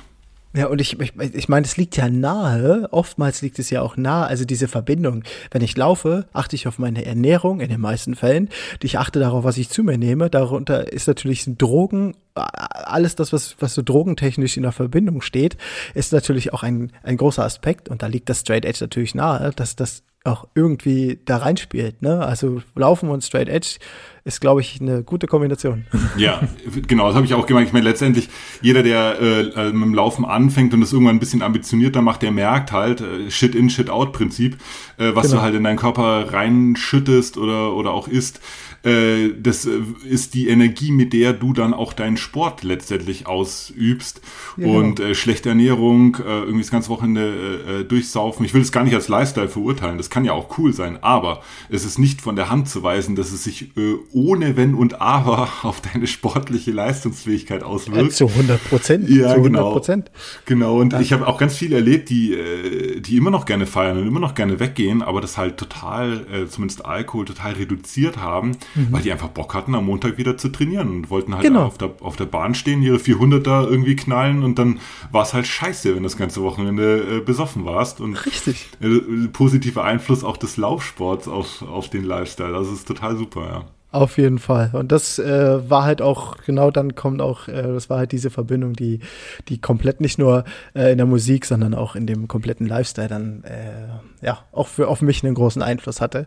Weswegen ich auch heute keinen Alkohol mehr trinke und ich habe früher meine Jugend, ich habe Anthony ja auch schon erzählt in der, in der Podcast-Folge, ich habe, was ich gesoffen habe, obwohl ich auf Punk- und Hardcore-Konzerten ja. war. Ich, ich habe einfach, ich wollte trinken, wollte mich auslassen da vorne. Ja. Äh, ja, und das habe ich immer damit verbunden bis ich dann irgendwann äh, ja, festgestellt habe, dass das fürs Laufen nicht so gut ist. Und ich lieber, dann gehe ich ins Bett äh, und habe am nächsten Morgen einen schönen Kopf, um ordentlich Bahn zu laufen, um ordentlich meine Einheiten durchzuziehen. Äh, ein viel besseres Gefühl, als wenn man mit Karte aufsteht. Ja, ja, kann ich gut nachvollziehen. Ja, no? ja also, definitiv. Ja. So, und jetzt der, zu dem Decathlon. Ja, als, der Decathlon. Pass ja. auf, der Decathlon. Neonläufer, ich hatte Neon-Oberbekleidung, äh, ich hatte Neon-Unterbekleidung, ich hatte ganz bunte Schuhe und ich habe gelesen, dass das auch dein Moment war, in dem du festgestellt hast, äh, ja, diese ganzen Neonfarben und das, das bin gar nicht ich, äh, ich muss mal irgendwas dagegen tun. Dann hast ja. du Willpower gegründet. Genau. Äh, witzig, das mal von der Seite zu erzählen, aber ja, genau, genau. Also ich hatte nicht die, äh, ich, es war nicht so, dass ich aufgewacht bin und voll die mega Geschäftsidee hatte, sondern es war, ganz, war ganz arg eigennützig. Äh, und um vielleicht noch mal einen Schritt zurückzugehen, mir ging es mhm. genauso wie dir, wenn man mit was Neuem anfängt, äh, dann assimiliert man sich dann irgendwie so am Anfang. Das heißt, man guckt, was machen denn die anderen, die das auch tun. Mhm. Naja, und die haben halt ihre Decathlon, äh, nichts gegen Decathlon, aber die haben halt ihre, ihre Decathlon und, und Essex-Shirts und so angehabt und die Kollektion zu der Zeit, oder Kollektion nennen, eigentlich fast aller Marken, als äh. ich angefangen habe mit Laufen, die waren halt einfach neon, neon bunt und äh, für mich war das halt normal und mein yeah Essex Gel Nimbus war damals mein erster Laufschuh. Der hatte oh, auch ja. Neonstreifen und Reflexionselemente und hast du nicht gesehen. Aber ich, ich wollte Läufer sein und das haben alle so gemacht. Dann habe ich es auch einfach mal so gemacht. Und Genau, und das hat dann so ein Jahr oder so gedauert oder so. Da habe ich dann äh, diesen Aha-Moment gehabt, den du gerade beschrieben hast wo ich so gemerkt habe, so an mir runtergeguckt und in den Kleiderschrank geguckt und gemerkt habe, das ist 0,0 das, wie ich normal rumlaufen würde. Mhm. Also im, seit ich denken kann, ziehe ich super schlichte, meist schwarze Klamotten an, einfaches mhm. Zeug. Äh, ich habe nichts, was fancy ist in meinem Kleiderschrank, gar nichts. Das Einzige, was halt so ein bisschen, ein bisschen, ja, wie soll ich sagen, äh, outspoken ist oder so ein bisschen Signalwirkung hat, sind halt äh, starke Statements, hauptsächlich auch von Bandshirts, aber auch politische mhm. Shirts. Das habe ich immer gern getragen. Aber ansonsten ist da nichts äh, irgendwie mit verrückten Schnitten oder Farben oder dergleichen. Und dann war eben die, die Idee, naja, äh, habe da so ein bisschen recherchiert und klar hat Nike auch eine schwarze Hose gehabt und du hast auch das eine schwarze Essex-Shirt hergekriegt, aber so wirklich eine Marke, die sagt, hey, nee, wir fahren dann einen ganz schlichten Style und wollen eben diese ja, bei dieser Neon-Schlacht da nicht mitmachen, das gab es nicht. Mhm. Und dann habe ich mir überlegt, na gut, wenn es das nicht gibt, dann, äh, dann machst du es halt selber. Ganz, ganz banal und einfach und dass da auch nicht, äh, ich habe da in der Vergangenheit schon die verrücktesten Sachen äh, gehört, äh, dass da kein falsches Bild entsteht. Also Willpower ist gestartet mit zwei T-Shirt-Designs, zwei Shirts. Das war das äh, Running with Attitude, äh, weiß auf dunkelgrau Druck. Äh, Wer es noch, noch hat, genau, der kann sich glücklich schätzen. Äh, und ein ganz schlichtes, schwarzes ähm, äh, Laufshirt, wo nichts drauf war, außer diesem kleinen, diesem kleinen Willpower-Logo. Und auch bei mhm. der Entwicklung des Willpower-Logos war die Vorgabe für den Designer, hey, das muss so funktionieren wie, wie, wie ein Fred Perry-Symbol. Also mhm. ganz klein, ganz minimalistisch, muss trotzdem cool aussehen. Ähm, dann haben wir das richtige Logo so. Und mit den zwei Shirts bin ich gestartet. Ich glaube, ich habe jeweils, ich glaube, 50 Stück pro Shirt hergestellt. Hatte keine Ahnung, wem ich das verkaufen soll. War, war erstmal so, ja, okay, also eins ist für mich. Und dann habe ich irgendwie meinen Freunden noch so zwei, drei so, so geschenkt. Und dann war erstmal so, ja, okay, und jetzt? Und äh, so hat das alles angefangen. Und ab da ist dann irgendwie eine Laufsportmarke äh, entstanden. Ja. Richtig. Also das ist auch, ich äh, Willpower hat und das ist das, was, was ich vorhin angedeutet habe. Du begleitest mich schon seitdem ich auch diesen Moment hatte, an diesem Bund-Moment, an dem ich den Moment hatte, dass mir Laufen eigentlich viele sagen immer, Laufen ist nichts Politisches. Laufen ist, äh, also mhm. nichts politisch, ich sag mal so in Anführungsstrichen. Mit Laufen kann man aber politisch ganz viel erreichen, wie ich finde. Zumindest auch eine klare Stellung beziehen und ja. ein Statement geben. Ne? Ich finde Laufen und, total politisch. Also ja. Äh, die, die, Be ja. Bewegungsablauf selber jetzt nicht, aber überall, wo Leute zusammenkommen, und das ist genau, ja, das Fall, ist es Politik ganz automatisch. Mhm. Auf jeden Fall, ja. Ja, ja, also äh, aus der Sichtweise auch betrachtet und äh, die, auch diese, diese klaren Statements zu setzen. Ne? Ich bin gegen, und das ist auch das, was Willpower so für mich persönlich damit angesprochen hat, ne? also gegen Faschismus, gegen Rassismus.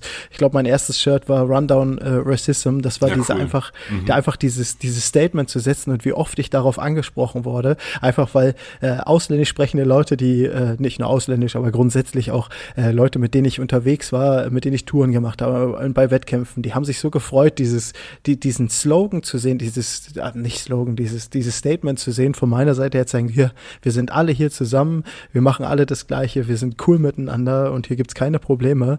Äh, die, die, einfach dieses, dieses Statement zu haben. Äh, und das hat mich natürlich immer weiter bestärkt, äh, auch dahingehend, ähm, die ja, Willpower nicht nur zu supporten, sondern auch zu leben. Ähm, und das ja, machen ja ganz viele andere, ne? Ja, da hast du zwei ganz wichtige Faktoren angesprochen. Also dieses Run on Racism Shirt war, war tatsächlich ein sehr wichtiges oder ist immer noch ein sehr wichtiges äh, Shirt, e, eben weil in dieser Läuferszene, so lieb die ganzen Leute auch sind, äh, es gibt da immer noch einen sehr großen Teil die halt sagen, ja, geh mal weg mit deiner Politik ja, oder deiner starken ja. Meinung, äh, lass mich doch einfach in Ruhe meinen Sport machen. Mhm. Also ja, klar, jeder soll seinen Sport machen, wie er will, aber wie gesagt, in dem Moment, wo Menschen zusammenkommen, hast du automatisch den Effekt, ähm, dass, äh, dass unterschiedliche Meinungen, unterschiedliche Backgrounds, unterschiedliche Kulturen aufeinander clashen. Mhm. Äh, und, da, und da war, bis wir, das war 2018 haben wir das, äh, das gelauncht, äh, also rausgebracht, das Run on Racism Shirt. Äh, das war ein völliges Vakuum in dieser Läuferszene, ein so klares politisches Statement zu platzieren. Mhm, das gab es genau. einfach nicht. Andere Marken haben das nicht gemacht. Also da wurde äh, ähm, äh, der Mord an George Floyd, der war dann äh, danach, der war, ich glaube 2019 müsste es gewesen sein. Ja, Auf ja, jeden, genau. Das Maximum, was da die Laufsportmarken noch hingekriegt haben, war irgendwie ihre, ihre Instagram-Kachel schwarz einzufärben. Ja. Aber es gab, hat sich keine Marke getraut zu sagen, hey, das ist uns wichtig wir wollen, wir wollen Stellung dazu beziehen und wir wollen auch mhm. Läufern die Möglichkeit geben, klar Stellung gegen, gegen Rassismus und, und Diskriminierung und Ausgrenzung äh, zu beziehen. Und das ist bis heute so, dass äh, ich höre die Geschichten immer wieder, Läufer auf insbesondere dieses Run-on Racism-Shirt angesprochen werden, sehr oft sehr positiv, aber mhm. leider auch immer noch, ja, was willst du denn jetzt hier mit deinen politischen Parolen? Ist doch eine Laufveranstaltung. Ja, genau, stimmt. gerade deswegen, weil es hier eine Laufveranstaltung ist ja. und weil da jeder dran teilnehmen soll und weil sich da jeder wohlfühlen soll, egal was er für ein Background oder eine Hautfarbe oder Geschlecht oder wie auch immer hat. Genau deswegen kreuze ich hier mit dem Shirt auf, eine, eine klare Botschaft hat. Ja, definitiv. Und das finde ich gut. Und das finde ich auch, und genauso ist für mich die Bedeutung auch der Marke immer mehr wert geworden, weil einfach da etwas steht, was so nicht irgendwo steht und ihr Stellung bezieht. Äh, und das natürlich vermutlich auch, gehe ich jetzt äh, von aus, äh, komplett auch den, den Kreis um dich drumherum betrifft. Also was heißt, ähm, jeder Einzelne, der bei dir im, auch im Web, also jetzt bei den Willpower-Athleten oder der mit der Marke zu tun hat, genau nach diesem, nach diesem Prinzip auch äh, lebt ne, und denkt. Genau, das, das ist ganz cool, dass du das ansprichst, weil äh, ganz oft, wenn von Willpower die Rede ist, also ich allen voran, aber eigentlich sagt jeder ihr und wir, ähm, mhm. Auch wenn ich diese Marke äh, gegründet habe und auch hier derjenige bin, der irgendwie, keine Ahnung, dann den Online-Store pflegt und dann irgendwie neue Produkte sich überlegt und so, es ist trotzdem so, es ist trotzdem so, dass die, ähm, dass sich um Willpower herum relativ früh äh, eine Gemeinschaft entwickelt hat, die auch unabdingbar ist für den, äh, für den Fortbestand und auch für die mhm. Außenwahrnehmung dieser Marke. Äh, ja. Insbesondere und allen voran sind es die sogenannten Willpower-Athleten, kein mhm. allzu kreativer Titel und klingt jetzt auch erstmal nach so einem klassischen Endorsement-Programm, so ein, so ein Athletenprogramm, wie es ja eigentlich jede Laufsportmarke hat. Streng genommen ist es aber ein, ein, ein enger Freundeskreis, der sich ganz automatisch und organisch um Willpower herum entwickelt hat mhm. und der die Marke aber ganz, ganz massiv prägt. Also ganz viele Ideen, ganz viel Input, äh, äh Feedback, auch in welche Richtung man da geht. Das kommt alles immer irgendwie aus diesem äh, Willpower-Athleten-Umfeld. Und in einem erweiterten Kreis gibt es diesen Willpower Circle. Das sind auch Leute, mhm. die, die sich diese, zu dieser Marke verbunden fühlen und auch, auch irgendwie da viel Input liefern. Äh, und deswegen spreche ich immer von wir. Und wenn ich wir sage, meine ich eben klar, also ich, wenn ich hier am Computer sitze und irgendwas zusammenschuster, aber noch viel mehr meine ich die Leute, die diese Marke genauso mitprägen und das ist eben, sind die Willpower-Athleten und das ist auch der Willpower Circle. Ja, genau, die, die das auch zu dem machen, was ich, als was ich es auch empfunden habe. Äh, und zwar war das ja irgendwann mal dieser, mich, mich hat ein Lauffreund zu diesem Willpower Circle eingeladen. Mhm. Ähm, ich glaube, auf Facebook war das gewesen. Ähm, genau. Und von dem Moment an äh, war das auch so, okay, jetzt bist du quasi in einer Gruppe um mit Leuten, die die gleiche Denk- und diese Lifestyle, also diese, diese Lauf-Lifestyle, ja, das ist ja nicht nur diese Marke, es ist ja der Laufstyle, äh, Lifestyle im Allgemeinen, der da dahinter steht, äh, die das auch gleichzeitig leben wie du und das, das verbindet nochmal äh, um einiges mehr und vor allen Dingen natürlich auch mit dieser Marke zusammen, ähm, was dann auch ja wiederum viel, viel mehr Bedeutung äh, für mich persönlich äh, hatte. Ich kann ja jetzt nicht aus der Warte von anderen sprechen. Äh, und so, so ist, denke ich, auch die, also so das, was ihr leben wollt, bringt ihr auch rüber. Also das kann man doch jederzeit immer und immer wieder sagen. Ja, ja. genau. Also weil du sagst, irgendwie das verbindende Element, das ist ja. immer schwer in Worte zu fassen, was genau das jetzt ist, was jetzt die Leute im Circle oder was auch die Willpower-Athleten untereinander verbindet. Aber ich habe das gleiche Gefühl, was du auch hattest. Da gibt's halt einfach was. Und ich versuche es immer so ein bisschen in Worte zu fassen, weil es ja auch meine, meine Aufgabe ein bisschen so ist mit, mit Willpower Mhm. Ähm, da kommen ja auch manchmal dann Texte für Wipper raus oder vielleicht auch mal ein Shirt-Design oder ein Slogan oder so. Aber äh, ich habe immer so das Gefühl, das sind alles Leute, die so ein bisschen mit dem Status quo dieses Laufsports äh, irgendwie so, ja, sich daran reiben, irgendwie so anecken und immer mhm. wieder das Gefühl haben, ja, ich liebe diese Sportart, ich, ich äh, mache das total gern, aber so wie es, wie man es ausübt, um es mal ganz überspitzt zu sagen, äh, das fühle ich einfach nicht. Ich will das anders machen. Ich denke und fühle diese Sportart einfach anders. Mhm. Und die finden sich ähm, ganz oft im, im, im Willpower Circle und auch bei den, bei den Willpower-Athleten wieder und eben bei, ja, bei Willpower letztendlich äh, wieder. Ja. Und das finde ich genau. total schön, weil wie gesagt, also bei mir geht's genauso. Äh, ich, ich, ich bin auch, kann vielleicht sein, dass es an diesem Punk-Hardcore-Ding liegt, mit dem ich sozialisiert wurde. Es kann aber auch einfach dran sein, äh, meiner Persönlichkeit. Äh, ich mache ungern einfach Sachen, weil man sie halt macht. Also das, das sehe und fühle ich halt nicht. Und genauso ist es ja. beim Laufen halt auch. Genau. Also das, warum sollte ich jetzt quasi dem Status quo entsprechen, äh, äh, wenn es doch so viele, so schöne, so individuelle Arten gibt, diese Sportart zu verstehen und auszuleben. Ja. Und da ja. lade ich auch immer jeden herzlich dazu ein, hey, so wie du es fühlst, also wirklich, tatsächlich, äh, mach das so, wie du, wie du denkst. Du bist ein Läufer, du bist eine Läuferin, äh, egal wo, wann, wie schnell, wie weit, mit wem äh, äh du, du, du dich fortbewegst. Äh, das, da gibt's keine Vorgaben und keine, keine Limitierungen. Überhaupt nicht. Und so individuell sind dann auch, und das merkt man ja auch, die Willpower-Athleten. Ähm, ob nur auf, auf dem Track, auf, ob auf den Bergen. Ich meine, ihr seid ja nah an den Bergen lokalisiert, ne? Bei euch, also ist in München, glaube ich. Genau, genau. München, ja. ja. Also ich, ich, verbinde euch natürlich auch immer viel mit Bergen, äh, aber ich weiß, dass auch bei euch im Kreis äh, sowohl die Willpower-Athleten als auch bei Willpower selber äh, viele alles, alle, alles leben. Ne? Also es ist nicht nur hier, also ihr seid alle Berge unterwegs, sondern ihr seid auch auf dem Track unterwegs. Ja, total. Ja. Äh, Familienmenschen. Ich also sehe auch immer wieder. Ich allen sein. voran, ich selber, mir geht's aus. Ich habe immer zwei Herzen in meiner Brust, wenn ich irgendwie im Sommer in, den, in die Berge gehe, spätestens irgendwie im, im äh, August oder so, äh, kriege ich Bock, einen Straßenmarathon zu laufen. Und andersrum genauso, wenn ich dann irgendwie den Winter durchtrainiert, Flachstraße irgendwie äh, habe, dann denke ich mir so, oh, jetzt endlich wieder ein Berg, wäre so schön. Und das ist genau das, was ich meine. Warum sollte man sich limitieren? Also warum musst du der Trailrunner sein oder der Straßenläufer oder der Ultrarunner, hey, wenn du Bock hast, an einem, äh, an einem Bahnenwettkampf teilzunehmen, ja, dann lauf doch 3000, 5000, 10.000 Meter auf der Bahn. Ist doch total ja. super. Ja. Und es ist exakt das gleiche Gefühl, wie wenn du nach 100 äh, Kilometern über die Ziellinie läufst. Äh, äh, mach doch einfach das genau so, wie du es wie fühlst und wie es dir halt einfach Freude bereitet. Ja, definitiv. Und es ist auch, was auch das Schöne daran ist, egal zu welchem Wettbewerb ich gehe, ich sehe mindestens immer einen mit einem Willpower. -Shot. Das ist sehr schön. Ich freue mich heute noch drüber. Ich bin auch mal ganz, äh, ganz selig, wenn wir da irgendwie, keine Ahnung, bei Wettkampf XY da einlaufen und dann kommt der erste im Run Till Death Hoodie um die Ecke, dann yes. freue ich mich jedes Mal drüber. Ja, das ist super.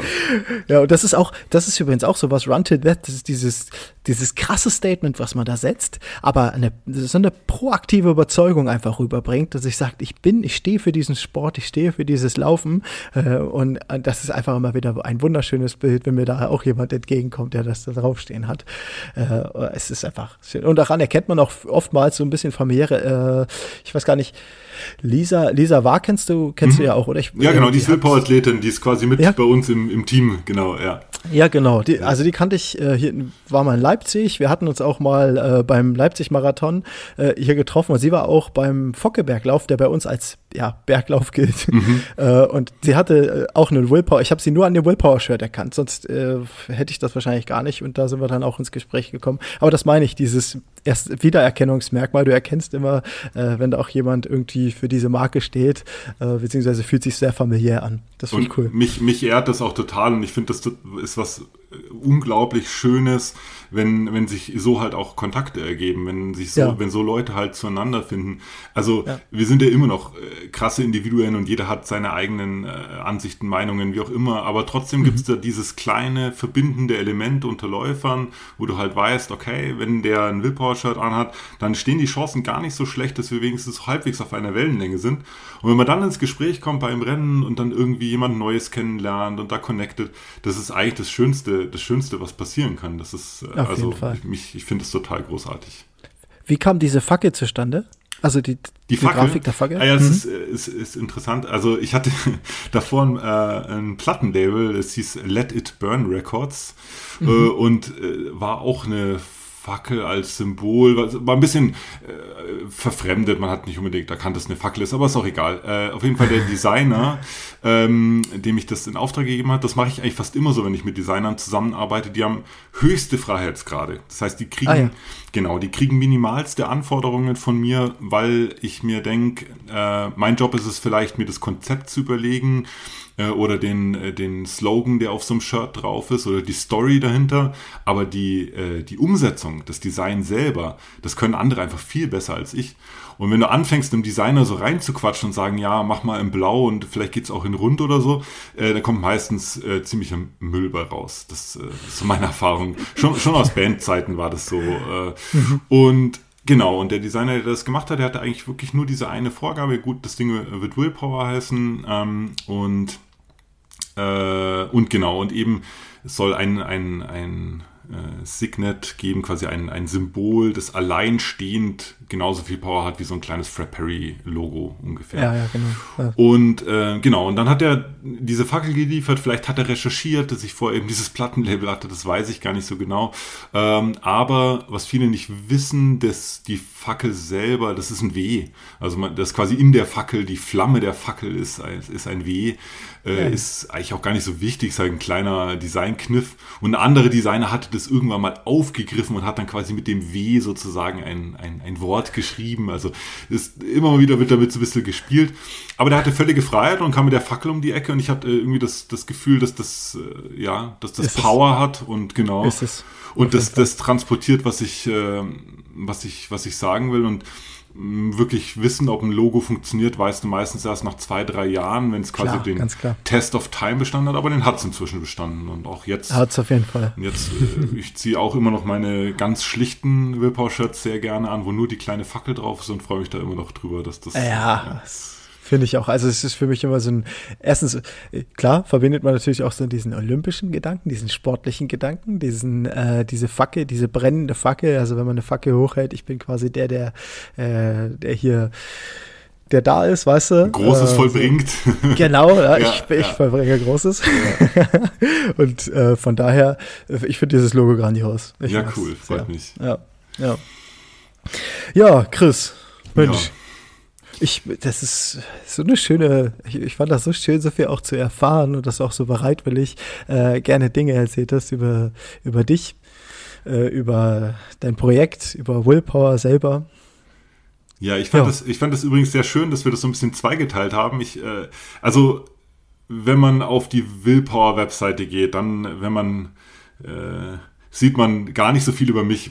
Ich bin nee, zum Beispiel auch nicht bei den Willpower-Athleten gelistet und ich will mich da auch gar nicht so sehr in den Vordergrund drängen, weil, das habe ich glaube ich vorhin schon erwähnt, gibt so viele Läufer, die so viele spannende Geschichten zu erzählen haben und so, so tolle Backgrounds haben, muss ich mich nicht so im Vordergrund drängen, zumindest jetzt im Kontext von Willpower. Und ähm, dass aber heute dieser Podcast sozusagen so 50-50 war, äh, Willpower und eben aber auch ich und mein kleines, mein kleines großes Laufprojekt, das hat mir viel Freude bereitet, darüber zu, zu sprechen und fand ja, also, also danke, äh, ich meine, grundsätzlich kann ich das äh, einfach nur auch auf mein Interesse so ein bisschen setzen, weil ich nicht, ich bin an deiner Person ähm, interessiert im Sinne von, du bist halt jemand, der, der Dinge nicht nur, nicht nur einfach so ein bisschen erzählt, sondern der halt auch einfach Dinge macht. Ob das der Western States Endurance ist, ob das die Markengründung ist, du, du schreibst, du, du bist so vielseitiger Mensch und das spricht halt auch einfach an und ich, ich, ich frage mich dann immer so, ja, was steckt denn da dahinter? Was möchte man denn, also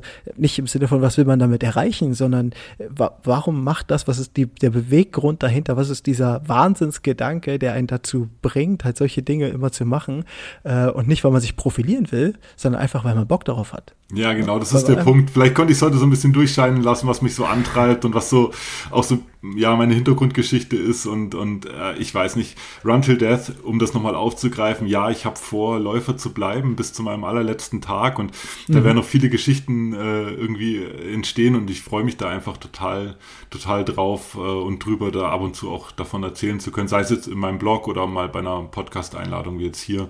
Das bereitet mir viel Freude. Oh ja, und ich werde auch definitiv immer, ich bin da auch immer ganz vorn und äh, erzähle dann die Dinge auch immer gern bereitwillig, sagen, wovon ich überzeugt bin.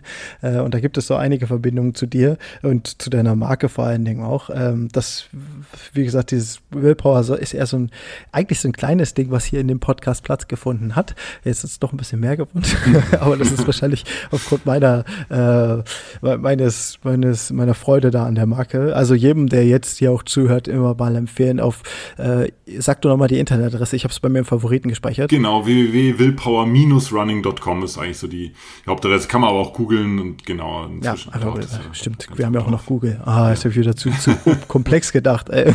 Ja, genau. Aber ich verbinde das auch nochmal in den Show Notes ja, definitiv. Cool. Genau wie dein Weg äh, zum Western States Endurance Run. Du packst gerade so ein bisschen Koffer, du bist gerade in Vorbereitung des ja, Ganzen. Genau, das ist äh, die magische letzte Woche, beziehungsweise eine halbe Woche. Wir fliegen am Donnerstag. Und jetzt bin ich so am, am Aussortieren, was muss noch vorher getan werden, was kann noch jetzt einfach warten bis nach dem Western States. Wie viele Willpower-Shirts hast du eingepackt? Ähm, Oder wie oh, das ist noch ein allerletztes spannendes Thema. Also, du erinnerst, dich an die, du erinnerst dich an die Gründungsgeschichte, über die wir vorhin gesprochen haben, so mit nicht ja. ganz uneigennützig äh, Klamotten herstellen, äh, die man vielleicht braucht und gut findet. Ja, also rund um den Western States, entweder währenddessen, kurz davor oder kurz danach, wird eine neue Willpower-Kollektion erscheinen. Oh. die heißt äh, Beyond the Heat. Und äh, mhm. äh, die äh, thematisiert so ein bisschen das lange, das ganz lange Laufen, also das Ultralaufen bei extremer mhm. Hitze. Äh, man, mhm. man ahnt es äh, schon, die Sachen sind alle weiß, weil das dann doch in der Summe über so einen ganzen Tag verteilt bei solchen Temperaturen einen großen Unterschied macht. Und so sehr ich meine schwarzen Klamotten auch liebe, werde ich beim Western States zumindest in diesem Canyon äh, weiße Sachen tragen. Und da wollte ich jetzt mhm. nicht auf irgendwelche neutralen Decathlon-Shirts zurückgreifen, um den, äh, das auch nochmal aufzugreifen, sondern fand die Idee total cool, das mal bei Willpower zu machen. Kam auch schon auf die ja. Rückfrage, könnt ihr mal nicht auch so ein Ultra oder so ein Shirt irgendwie in, in weiß machen? Und ja. das haben wir, haben wir alles fertig. Das wird jetzt gerade auch so ein bisschen geshootet noch im Hintergrund. Und mhm. äh, irgendwann im Laufe des Juni wird diese Beyond the Heat Kollektion rauskommen. Und die werde ich auch größtenteils dann selber anziehen beim, Aha. Ja, beim Aha. Western Stage. Ich verstehe. Genau. Sehr cool. Oh, ich freue mich drauf. Freue ja, ich mich ich sehr. Mich auch. ja, also ich wünsche dir auf jeden Fall ganz, ganz, ganz äh, viel Erfolg. Ich werde es ähm, verfolgen. Jeder, der es auch verfolgen will, auf Instagram ist immer mal wieder was äh, darüber zu lesen. Dein Instagram-Name? Genau, der ist noch aus alter äh, Vorzeit. Der ist tatsächlich Chris Let It Burn, ein äh, zusammengeschrieben. Genau. Äh, damals wie dieses Plattenlabel hieß, das ich da gemacht habe. Mhm. Und genau, da findet man mich. Und äh, genau, also es wird sicherlich auch ein bisschen so Live-Berichterstattung geben. Das poste ich dann aber noch, wo man da irgendwie mm, mitverfolgen kann, wie ich in diesem Canyon da irgendwie Schweißtropfen auf der Stirn vergieße. genau, das werden wir das. Ich freue mich über die Story. Ja. Oh, das wird gut. Ja. Sehr schön. Gut. Vielen, vielen, vielen, vielen Dank, dass du uns äh, mitnimmst, dass du uns hier mitgenommen hast, dich sehr mal ein gerne. bisschen, da ein bisschen tief blicken lassen hast. Ja, sehr gerne. Ähm, und ja, wie gesagt, ich werde dich dann auch anfeuern, ähm, was das, was das Ganze betrifft, werde das begleiten und jedem, der hier zuhört, dem kann ich das nur ans Herz legen. Natürlich, äh, Chris Seite, den Blog, den äh, Willpower grundsätzlich und ja, von daher. Ja. Vielen Dank fürs Zuhören, vielen Dank fürs Dabeisein. Chris, sonst ja. irgendwas loswerden? Willst du noch was raushauen? Nee, ich bin äh, total happy. Danke, wie gesagt, nochmal für die Schön. Einladung. Hat mir großen mhm. Spaß gemacht. Und genau, wir sehen uns dann äh, virtuell wahrscheinlich irgendwo rund um den Western States wieder, nehme ich an. De definitiv. Also ich habe auch schon gesagt, ich habe ja schon mal gesagt, wenn ich in der Nähe von München bin, ich sag Bescheid. Ja, sehr gesagt, gerne. Ich kann auf einen Kaffee vorbeikommen. Sehr gerne, jederzeit. Sehr cool. Na dann, ja. macht's gut. Ja, du auch. Tschüss. Música